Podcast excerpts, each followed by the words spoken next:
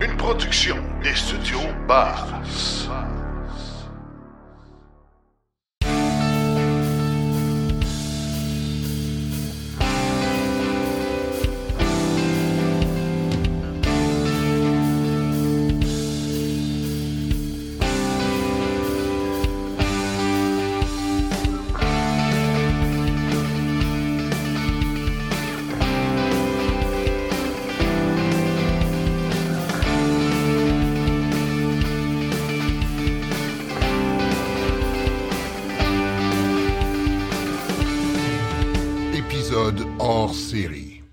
Alors aujourd'hui, pour parler de la Ioniq 5, j'ai avec moi, premièrement, vous le connaissez, euh, c'est un régulier à l'émission, notre chroniqueur Stéphane Levert. Bonjour Stéphane. Salut Martin. Et pour t'accompagner, Stéphane, aujourd'hui, on a l'illustre et le seul et l'unique Paul Robert Raymond, qui est journaliste au Soleil et au les coop de l'information. Bonjour, euh, Paul Robert. Bonjour Martin, bonjour Stéphane, bien content de vous, euh, vous entendre. C'est trop, c'est trop d'honneur. C'est trop d'honneur.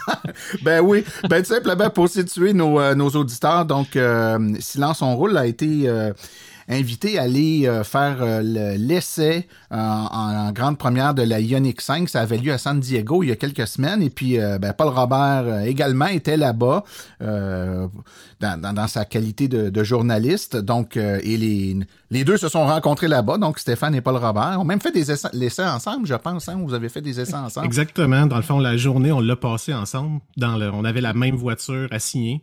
Fait que Paul et moi, là, on a fait l'essai toute la journée ensemble.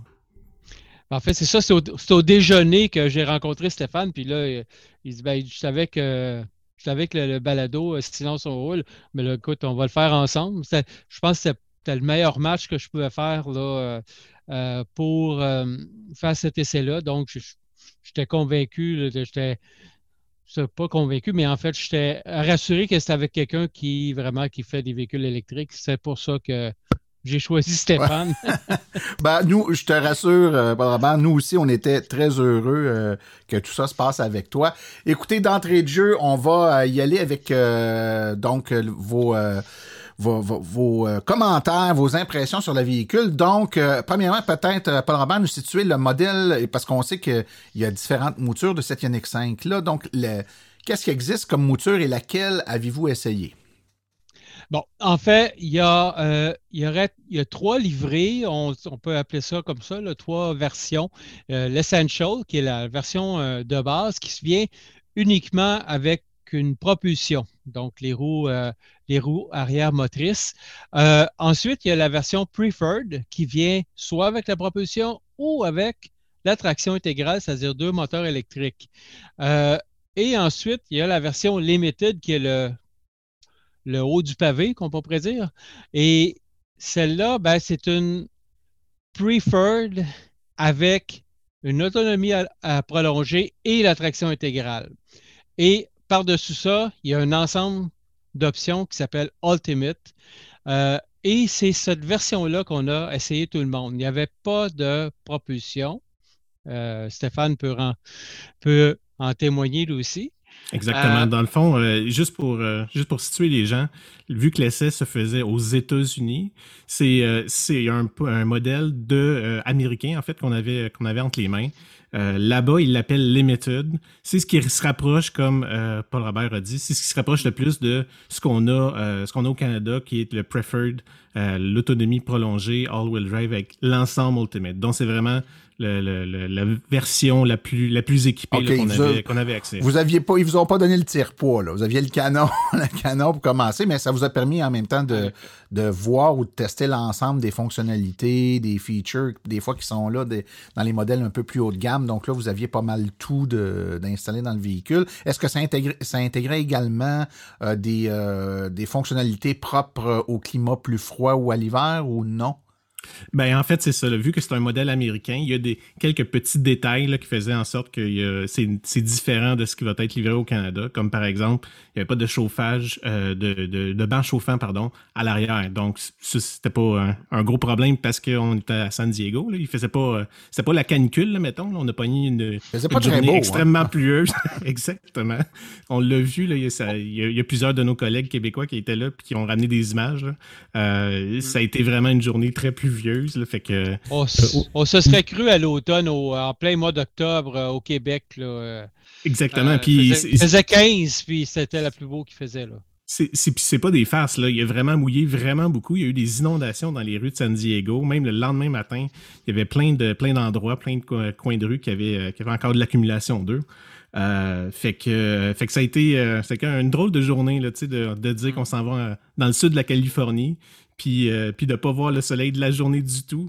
On a eu une petite percée de soleil pendant, la journée. Paul Robert et moi, on a, profité pour prendre quelques petites photos pendant ce, sa calmie-là. Euh, mais le reste de la journée, ça a été de la pluie, du vent, euh, des, des, drôles de conditions pour faire l'essai. OK. En effet. Dans les options du véhicule, autant dans, ben, le, pas dans l'Essential, qui est vraiment le, le, le, plus bas de gamme, mais dans le Preferred, par exemple, là, on peut, on a une option, euh, le choix d'avoir une plus petite ou une plus grosse batterie. Euh, on parle de quelle dimension de batterie, Stéphane, la petite et la grosse, en termes de, de, de kilowattheure et d'autonomie? Dans le fond, le modèle, comme a dit euh, Paul Robert tantôt, le modèle d'entrée de gamme, le Essential, euh, et le euh, Preferred, le premier, euh, le premier niveau d'option, est de 58 kWh au niveau de la batterie. Le modèle Essential, on va se le dire, c'est vraiment un modèle qui que Hyundai nous apporte juste pour faire en sorte que le modèle de base est 44 999 au niveau du PDSF pour se matcher avec les limites des subventions fédérales. Le modèle Essential, c'est vraiment pas un modèle que je pense que Hyundai veut vendre. Euh, il arrive avec la batterie de 58 kWh, comme j'ai dit tantôt, mais il y a plein de, de, de, caractéristiques qui n'incluent pas, euh, qui fait en sorte que les gens, c'est certain qu'ils vont pas euh, vont pas aller vers ce modèle-là. Par exemple, il y a l'absence d'une pompe à chaleur, l'absence de chauffe-batterie, et tu pourras pas non plus euh, prendre avantage de la recharge 800 volts avec ce modèle-là.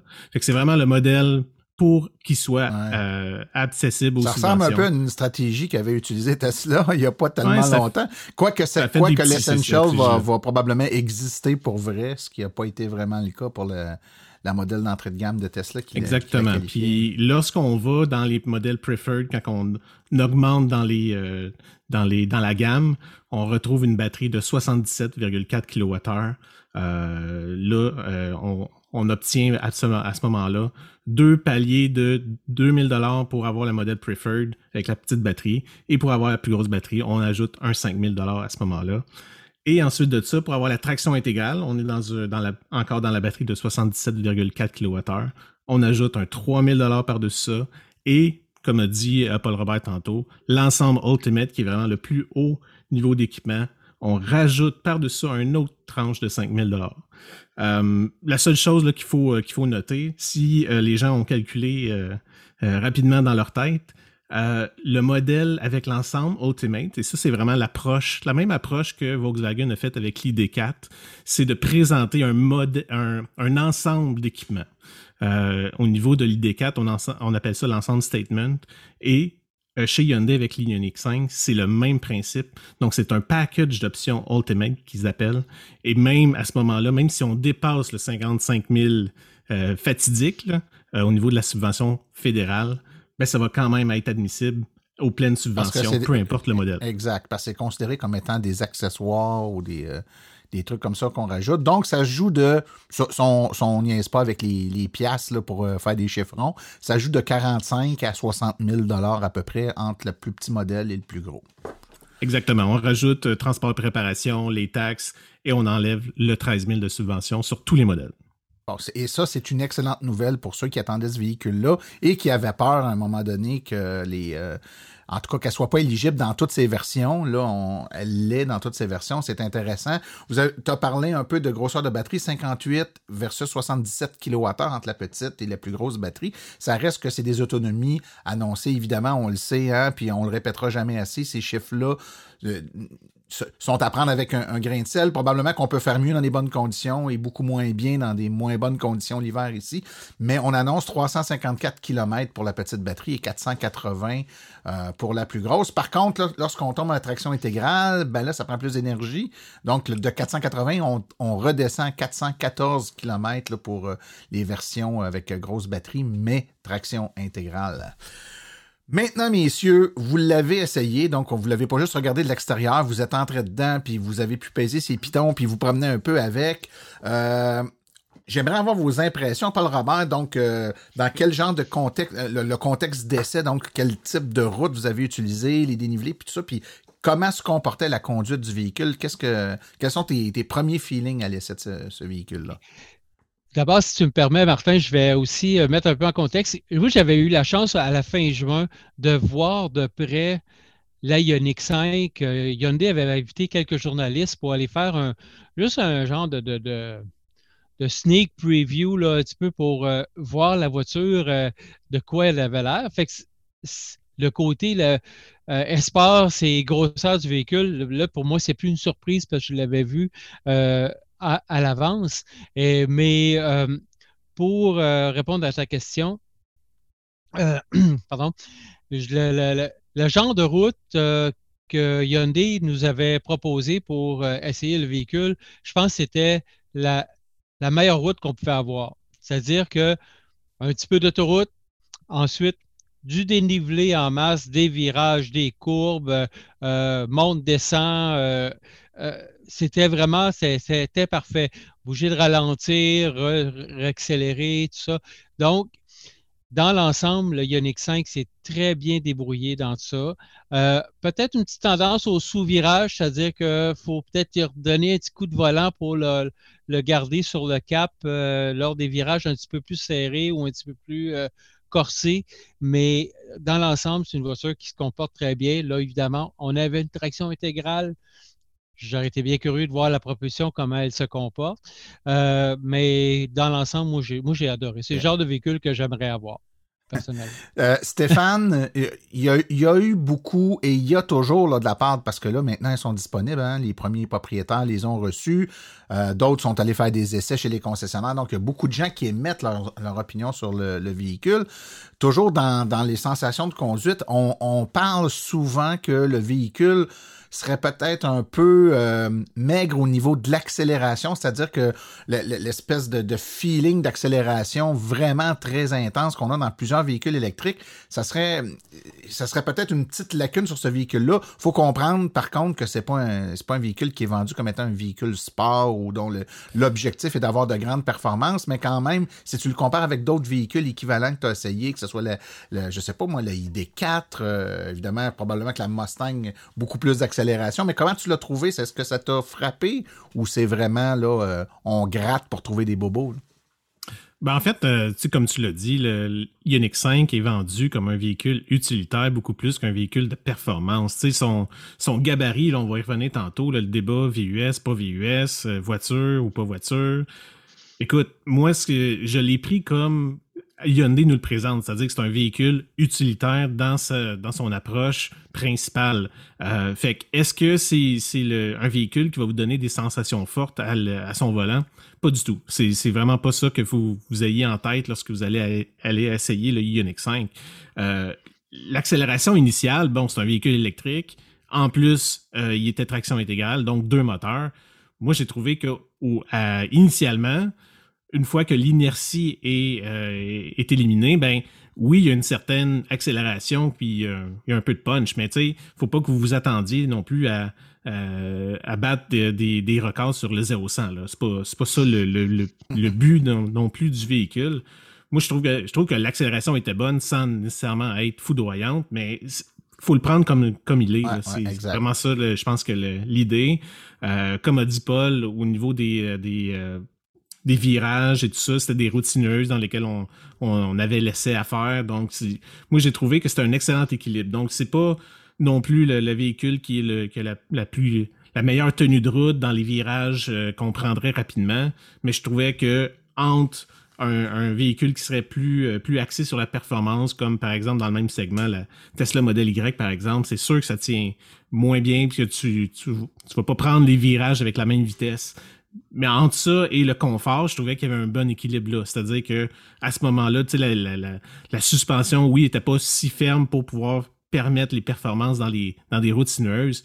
Mais après ça, lorsqu'on on, avait des, des, bosses ou quoi que ce soit dans la chaussée, c'était extrêmement confortable. Puis aussi, au niveau de, de du silence qu'on avait à l'intérieur de l'habitacle, c'est très bien insonorisé, j'ai trouvé. Euh, c'est très confortable aussi. J'ai trouvé que les, les sièges étaient, étaient de bonne qualité. Puis après ça, au niveau de, du reste de l'habitacle, ben moi j'ai trouvé que c'était c'était très bien fini. quelques plastiques rigides au niveau du tableau de bord. Fait que si vous êtes un peu allergique à ce genre de finition-là, c'est quelque chose à, à garder un œil dessus. Mais après, autre que ça, l'habitacle, c'était très bien fini, c'était bien organisé. Euh, la régénération, c'est quelque chose qu'on a testé, Paul Robert et moi. Euh, dès les on a pris la voiture, la voiture était à 100%, était pleine euh, à pleine charge, et même à ce moment-là, même le, niveau le plus élevé de régénération permettait une pleine régénération quand même. Donc, on voit que Hyundai s'est gardé un certain buffer au niveau de la batterie qui permet quand même d'avoir la pleine régénération.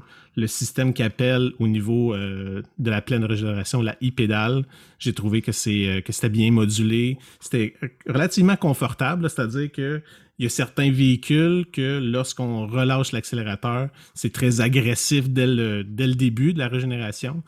Donc, le l'Ioniq 5, la différence, c'est que lorsqu'on retire complètement le, pied de l'accélérateur, il y a une certaine phase dans laquelle une progression, je dirais. Pour éviter que, ce soit comme si on freinait d'un coup sec et puis qu'on on mhm. se percute là, dans le devant du véhicule, ben, la, régénération embarque euh, avec une courbe euh, de plus douce à plus forte euh, pour éviter que ça brasse trop.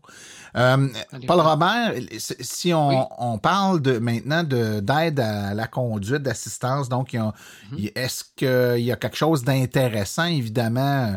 On, met toujours en, comparaison avec l'autopilote de Tesla qui, dans ses différentes versions, peut aller très loin dans le niveau d'autonomie du véhicule. Mais si on le compare avec les autres véhicules du marché, euh, à quoi ressemble le, système d'autopilote ou d'aide à la conduite de ce véhicule-là? Euh, je, t'avouerais, Martin, que je pense que c'est Stéphane qui a plus expérimenté ce volet-là. Mais euh, moi, ce que j'ai aimé, entre autres, c'est le, fameux euh, affichage tête, haute ou le head-up display, comme on dit en, bon français, euh, était quand même très bien fait, euh, dans le sens qu'on l'avait vraiment là, devant nous, dans nos yeux, puis en même temps, notre passager ne pouvait pas le voir. C'était, hein, Stéphane, tu t'en rappelles, ça a été une, quasiment une des, premières choses qui nous a comme sauté au visage. Je disais, ah, regarde, je, je vois là, toi, tu essaies de voir, je ne le vois pas. Comme il est vraiment fait là, pour le montrer au conducteur et tu l'as vraiment à la hauteur des yeux. Ça, c'est vraiment une chose qui est, vraiment bien faite. Euh, je dirais qu'il est peut-être un petit peu sensible lorsqu'on commence à, lécher un peu les lignes. Euh, les lignes, blanches sur la chaussée, euh, commence, il vient nous, avertir, même des fois, il nous ramène un petit peu euh, euh, dans le droit chemin. Mais là-dessus, je pense que Stéphane a fait un petit peu plus de, a poussé un petit peu plus loin l'analyse, n'est-ce pas, Stéphane? Ben oui, en fait, c'est ça, on l'a testé ensemble. Mm-hmm. Puis comme Paul Robert a dit, moi aussi, j'ai beaucoup aimé l'affichage tête haute, c'est bien fait. Euh, euh, c'est très clair, puis euh, c'est fait vraiment comme un reflet dans le pare-brise. Il n'y a pas comme un espèce de, volet qui, qui monte sur, sur le tableau de bord. C'est vraiment à travers le pare-brise, puis c'est vraiment bien fait. Au niveau de l'assistance à la conduite, on l'a testé surtout sur autoroute. Là, évidemment, c'est plus le, type de, route dans lequel c'est plus utile.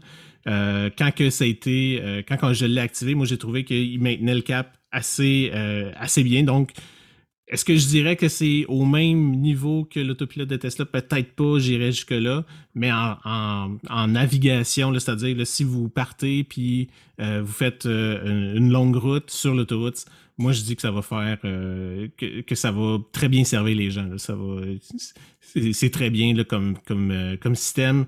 Je dis que c'est pas au niveau de Tesla, mais j'en ai vu des bien pires que ça. Fait que Hyundai ont fait du bon boulot.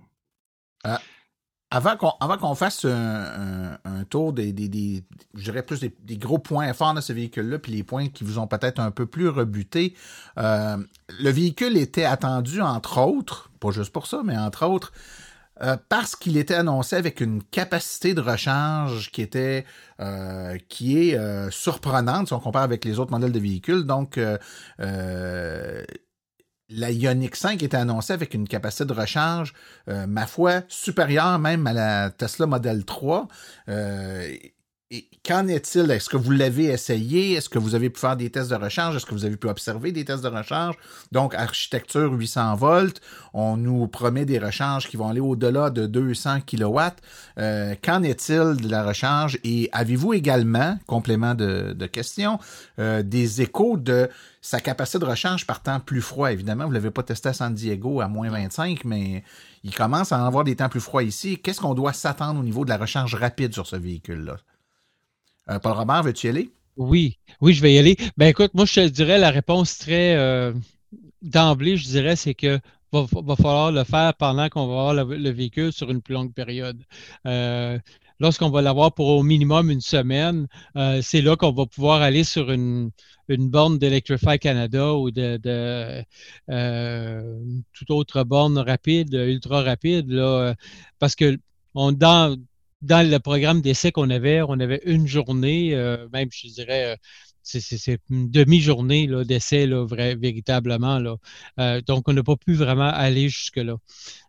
Stéphane, je ne sais pas si, ce que tu en penses. mais C'est exactement ça. Dans le fond, comme je l'ai dit tantôt, le, véhicule était pleine charge lorsqu'on l'a pris le matin, juste après le déjeuner. Puis le, le, temps de faire notre parcours qu'on avait à faire, on a pris une pause au midi, puis après ça, pour le retour vers l'hôtel ça ne nous aurait pas donné un niveau de charge qui, qui aurait donné la pleine, euh, la, pleine fidélité là, de à ce que, euh, ce que le INX5 est capable d'aller chercher comme recharge rapide. Puis, comme qu'on a dit tantôt, avec la grande pluie, ça ne me tentait pas d'aller me mouiller. Tu le sais, Martin, là, je suis un peu, euh, un peu intense là, sur les, les, Dans le fond, j'adore ça, là, les, faire des, ces tests-là. Fait que si on avait eu la chance de le faire, c'est clair qu'on l'aurait fait. Mais euh, comme Paul Robert a dit, c'est vraiment un test à plus longue, euh, sur une plus longue période qui va nous permettre de faire ça, lorsque les conditions vont, nous le permettre, là, avec euh, ce que Hyundai aura ce, véhicule-là là, de, disponible dans sa flotte, dans sa flotte média ici au Canada. moi, ce que je m'attends, c'est j'ai des grandes attentes à ce niveau-là. Fait comme tu l'as dit, Martin, profiter de plus de 200 kW dans des conditions idéales, c'est bien. Mais comme tu as, bien dit, c'est vraiment par temps froid qui, que ça va être mis à plus rude épreuve. Puis euh, de ce que je comprends actuellement, euh, Hyundai n'a pas de pas de système de préconditionnement en route vers une station de recharge rapide. Euh, ce qui se dit actuellement sur les médias sociaux et les forums, c'est que Hyundai travaille actuellement à, la préparer, à faire une mise à jour qui pourrait le permettre. Mais honnêtement, là, les manufacturiers devraient déjà euh, avoir ça dans, les véhicules. Euh, c'est pas comme si ça faisait euh, deux hivers seulement que les, véhicules électriques roulent dans, les, dans des conditions comme ce qu'on a au Québec actuellement en hiver. en Europe, en Norvège, les, véhicules électriques, c'est une religion là-bas déjà. Fait que ça fait des années là, que, que, ça, que ça se promène, les véhicules électriques. Moi, je m'attendrais à ce que vraiment les manufacturiers arrivent déjà avec, euh, avec ce genre de fonctionnalité-là qui nous permettrait d'avoir. D'autant l'hiver, on a une, une, autonomie un peu réduite à cause du froid à la base. Donc, si en plus ta recharge euh, rapide est handicapée par une température froide, euh, c'est vraiment là, en fait, que tu veux avoir les, performances les plus, les, les, plus optimales. Écoutez, messieurs, le temps file vraiment très vite, mais je veux avoir quand même un, tour d'horizon de ce que vous avez le plus aimé sur ce véhicule-là versus ce que vous avez peut-être moins aimé. Et on s'entend, je le dis d'entrée de jeu, je veux pas que les gens nous envoient des, euh, euh, des, des, têtes de poisson mort par la poste. Là. Euh, c'est pas parce qu'on a moins aimé quelque chose que ça veut dire qu'on n'aime pas le véhicule, qu'on est contre le véhicule. Il n'y a rien de parfait. tout modèle de véhicule ont des bons et des moins bons côtés. Celui-là, il n'y échappe pas. Il y en a aussi. C'est la donc, on va commencer par ce que vous avez aimé. Paul Robert, toi, qu'est-ce que tu, qu'est-ce qui se démarque là et qui fait que tu mettrais dans ta liste euh, j'ai aimé? Bon. Euh, on a parlé tantôt de la conduite. Euh, maintenant, l'espace. L'espace est très généreux. entre autres, bon, la, console centrale qui se glisse vers l'avant et vers l'arrière. Et évidemment, toute l'absence d'une bosse dans le milieu pour un arbre de transmission ça fait que ça fait un grand espace. C'est en arrière, on, les passagers à l'arrière vont être très bien installés. Euh, j'ai fait un bout, moi, assis à l'arrière pendant que Stéphane conduisait, puis c'était génial. C'était très confortable, tout ça. Euh, évidemment, même l'espace dans le coffre euh, est assez généreux. On peut mettre pas mal de cargo dedans. Euh, bon, merci aux 3000 mm d'empattement qui fait a plus d'empattement que leur plus gros VUS chez Hyundai, le, le, Palisade. ensuite, bon, en gros, c'est ça. ce qu'on moins, moi, ce que j'ai moins bien aimé, évidemment, c'est la, la lunette arrière, ça, c'était gros sujet de conversation euh, dans les forums ou dans les, euh, réseaux sociaux. Hyundai, euh, c'est récurrent, c'est la lunette arrière. Même les Ioniq de première génération avaient une très petite mm-hmm. lunette arrière. Plusieurs personnes se plaignaient de ça. Mais là, c'est le fameux wiper gate. Hein? Il y a l'absence d'essuie-glace arrière. Est-ce que ça vous a causé des... Il, pleuvait, là, vous autres. Est-ce que ça vous a causé des problèmes?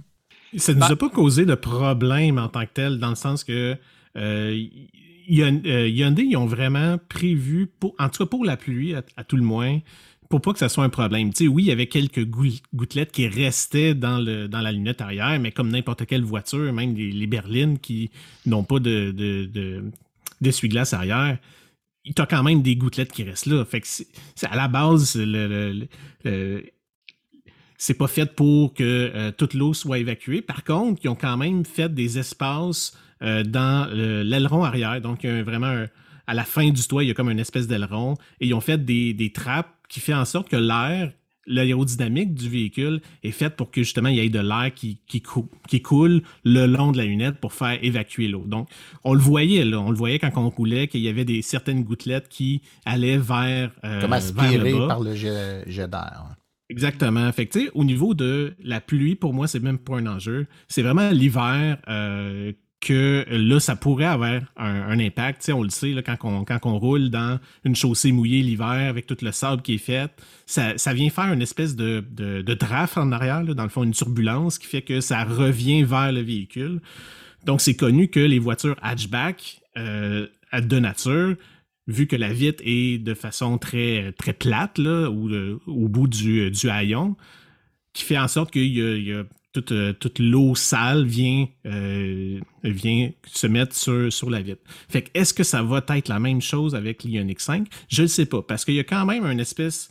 Le haillon est fait de, façon très, mettons, perpendiculaire à la route, mais la vitre est faite en 45 degrés. Donc, c'est pas vraiment comme un hatchback que les gens, la majorité des hatchbacks ont, que la, la vitre a le même angle euh, que la valise en tant que telle.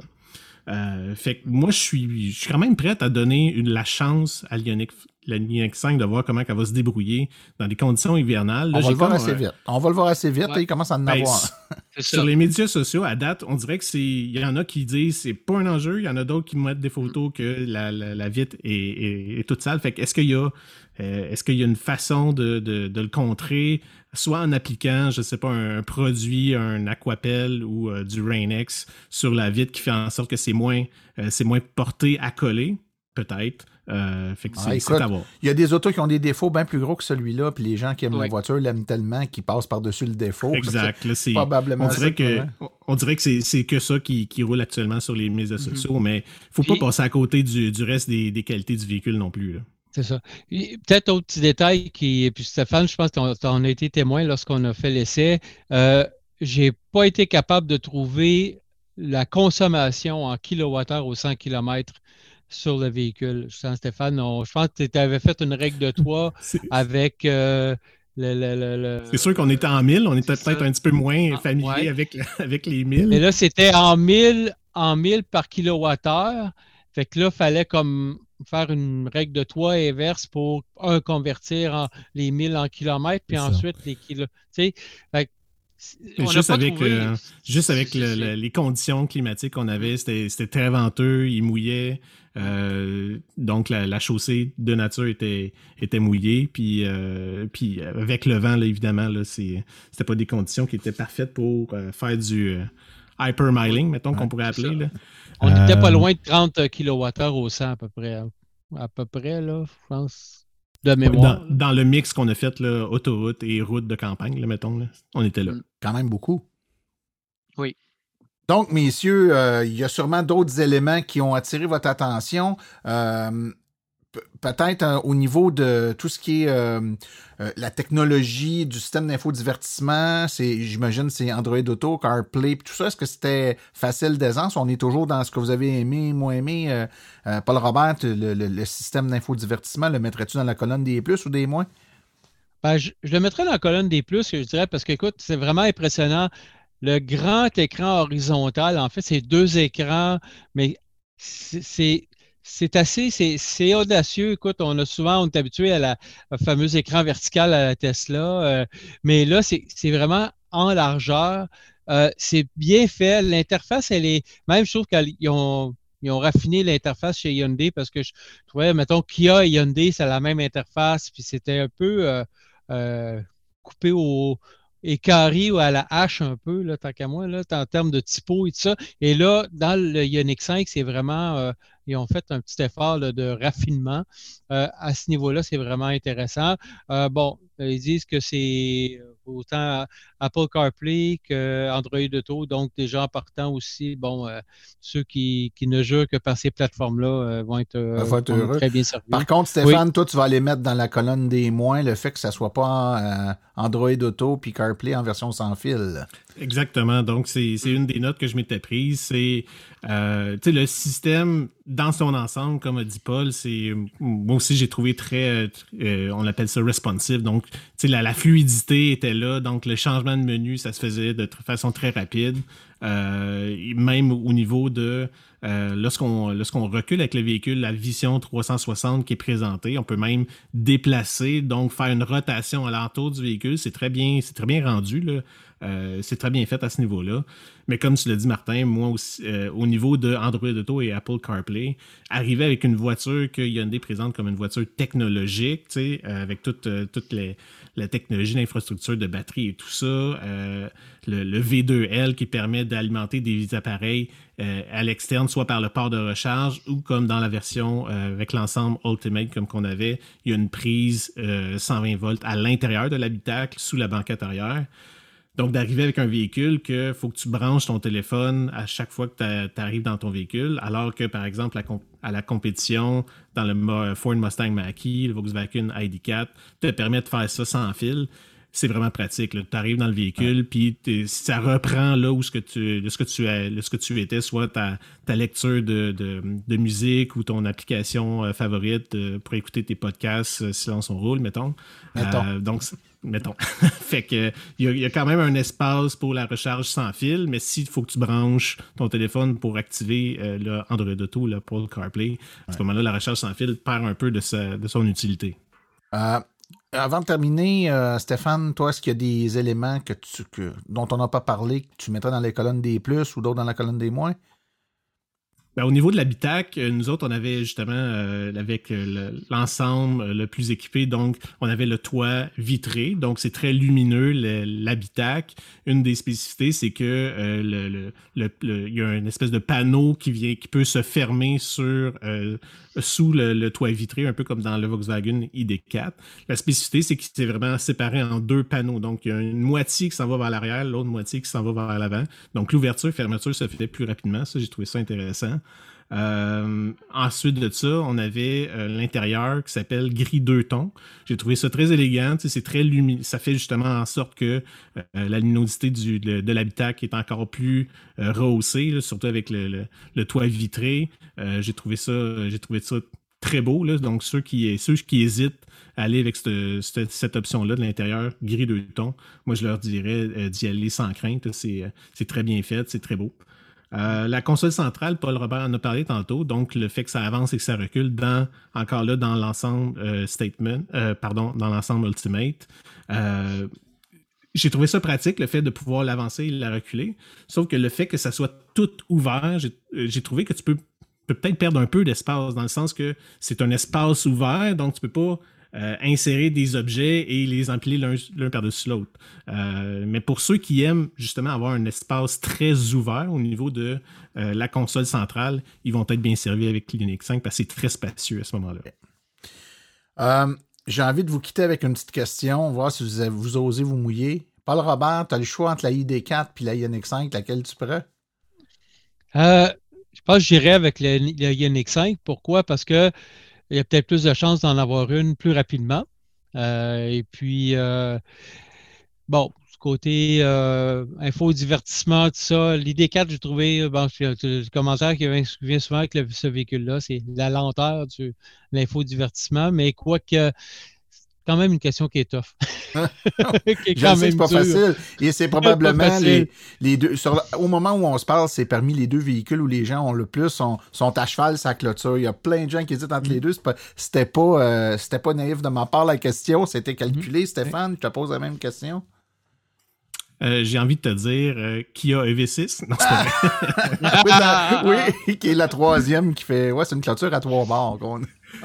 en fait, euh, moi aussi, j'irais avec le, le Hyundai Ioniq 5 pour l'ensemble de l'œuvre, tout le côté technologique, on en a parlé tantôt, le, la recharge avec les, le 800 volts c'est selon moi ce qui euh, c'est la, voie de l'avenir pour au niveau des, puissances de recharge.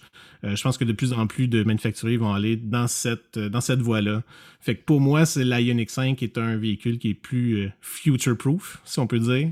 D'ici les, prochaines années, c'est un point selon moi qui va faire en sorte que les, la Ioniq 5 va peut-être conserver une valeur plus élevée sur le marché. C'est euh, c'est du guess, là, un peu. Qui, qui aurait dit il y a 20 ans qu'une Hyundai garderait plus de valeur sur le marché qu'une Volkswagen? Je dis ça, puis je dis rien. C'est euh, le, marché est, en, est, en, mutation, on peut dire ça hein? comme ça. Fait que ceux qui, qui vont arriver avec les, meilleures technologies, selon moi, ils vont, euh, ils vont être en avant.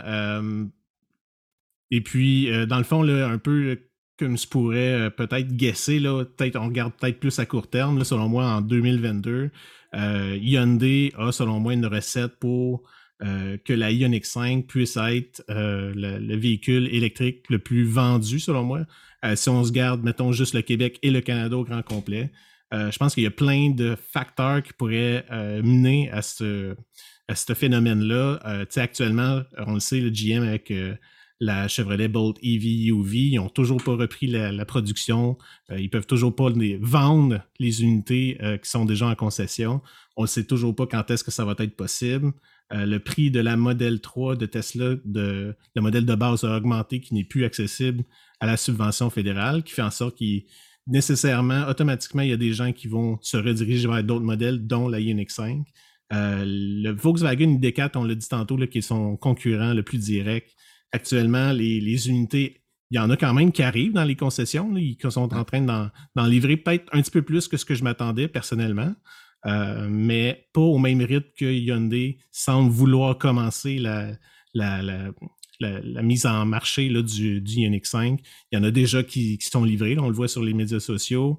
Euh, donc, s'ils sont capables de maintenir ce rythme-là, euh, selon moi, c'est quelque chose qu'on pourrait, que tu pourrais parler de plus en plus souvent avec euh, tes collègues euh, Frédéric puis Jean-François lors des, différents, euh, différents trimestres en 2022, ça c'est clair. Mhm. Puis, tu sais, si tu me permets, Martin, pour revenir à ta question tout à l'heure, l'ID4 et le Ioniq 5 ont un point en commun, les deux, c'est une absence de coffre avant. Donc, le fameux frunk qu'on retrouve chez, chez les dans les Tesla ou dans les Mackie. Bon, la seule chose qu'il y a dans le, Ioniq 5, c'est un coffret. Euh, personnellement, je ne mettrais pas une sandwich là-dedans, à moins de vouloir avoir un grey cheese. Euh, je dis ça un peu en, blague euh, lors du lancement, mais avec la chaleur qui doit être générée par toutes les, pièces en dessous, euh, ça ne doit pas être euh, bien ben, euh, friendly pour mettre, mettre un lunch là-dedans. Là. Mais on peut mettre, on peut mettre le livre de Daniel Breton, puis peut-être les deux guides de l'auto dedans, puis c'est tout. Là. Donc, en termes de volume, là, pas grand-chose. Ben, messieurs, je vous remercie beaucoup pour le temps que vous nous avez accordé aujourd'hui. Euh, Stéphane, euh, toi, les gens qui veulent euh, t'écouter, ben, t'es à Silence on roule, donc la chronique Rouler vert. Et si on veut t'écrire, à quelle adresse on fait ça, Stéphane? Ben, vous pouvez m'écrire au S Levert, L-E-V-R-T, à commercial silenceonroule.com. Et euh, Paul Robert euh, Raymond, toi évidemment, on peut te lire dans le soleil. Euh, tu es, fais partie aussi des coops de l'information. Tu écris également dans le magazine Alternative électrique. Y a-tu d'autres endroits où on peut te lire? Ben, on peut voir aussi dans, nos plateformes numériques des copies d'information avec les capsules kilowattheure, dont une des dernières, d'ailleurs, c'était le lancement du, Ioniq 5. Maintenant, euh, si vous voulez m'écrire, c'est Raymond à commercial le soleil en un mot.com. Donc, euh, c'est pas mal, euh, c'est pas mal là qu'on peut me lire. Ben, excellent. Ben, messieurs, merci beaucoup pour votre présence aujourd'hui. Et puis, euh, on aura sûrement la chance de se reparler très bientôt. Puis, qui sait si on aura la chance de collaborer encore, Paul Robert, sur d'autres essais routiers de ben, véhicules. Ça sera avec plaisir. Bien. Ben, merci beaucoup, messieurs. Merci. Merci, Martin. Merci, Paul. Merci. Au revoir.